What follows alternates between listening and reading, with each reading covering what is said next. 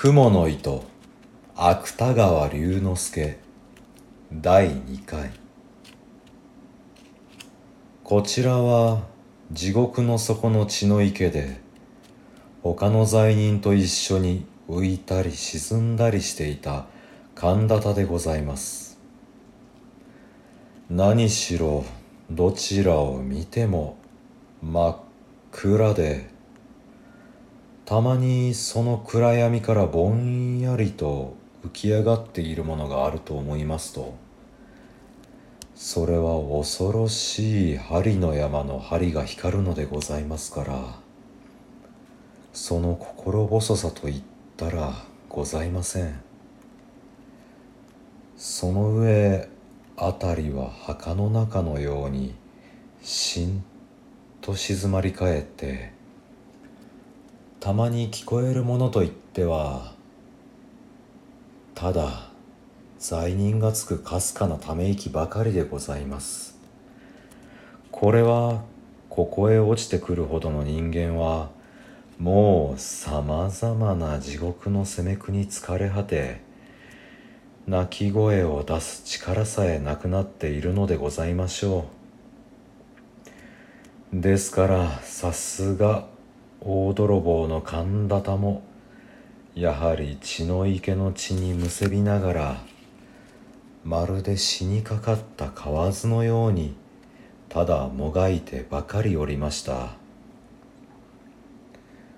ところがある時のことでございます。何気なく神田田が頭を上げて血の池の空を眺めますとそのひっそりした闇の中を遠い遠い天井から銀色の雲の糸がまるで人の目にかかるのを恐れるように一筋細く光りながらスルスルと自分の上へ垂れて参るではございませんか。神田田はこれを見ると思わず手を打って喜びました。この糸にすがりついてどこまでも登ってゆけばきっと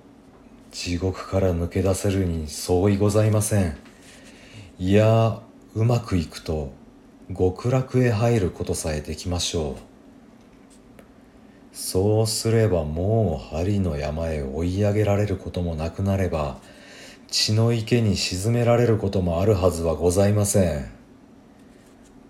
こう思いましたから神田田は早速その雲の糸を両手でしっかりとつかみながら一生懸命に上へ上へと手繰り登り始めました。もとより大泥棒のことでございますからこういうことには昔から慣れきっているのでございます。しかし地獄と極楽との間は何万里となくございますからいくら焦ってみたところで容易に上へは出られません。ややしばらく登るうちにとうとう神田田もくたびれてもうひとたぐりも上の方へは登れなくなってしまいました。そこで仕方がございませんからまず一休み休むつもりで糸の中ほどにぶら下がりながらはるか目の下を見下ろしました。すると一生懸命登った甲斐があってさっきまで自分がいた血の池は今ではもう闇の底にいつの間にか隠れております。それからあのぼんやり光っている恐ろしい針の山も足の下になってしまいました。この分で登ってゆけば地獄から抜け出すのも存外わけがないのかもしれません。神田田は雲の糸に絡みながらここへ来てから何年にも出したことがない声で「閉めた閉めた」と笑いました。ところがふと気がつきますと雲の板の下の方には数限りもない罪人たちが自分の登った後をつけてまるでアリの行列のようにやはり上へ上へ一心によじ登ってくるではございませんか。神田田はこれを見ると驚いたのと恐ろしいのとでしばらくはただ馬鹿のように大きな口を開いたまんま目ばかり動かしておりました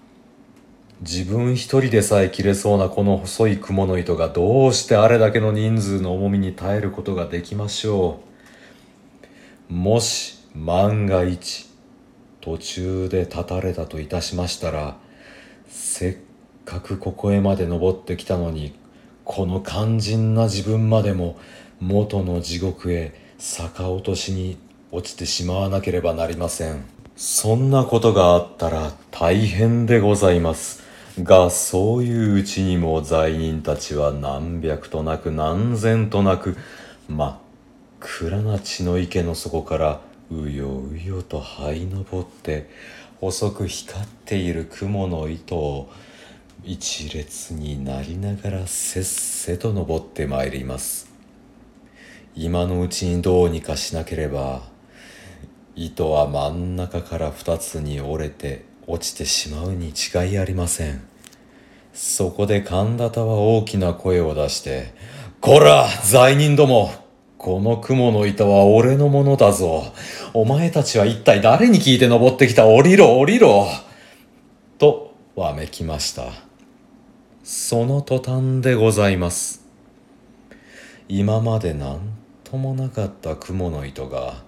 急に神田田のぶら下がっているところからぶつりと音を立てて切れました。ですから神田田もたまりません。あっという間もなく風を切って駒のようにくるくる回りながらみるみるうちに闇の底へ真っ逆さまに落ちてしまいました。後にはただ極楽の雲の糸がキラキラと細く光りながら月も星もない空の中ほどに短く垂れているばかりでございます。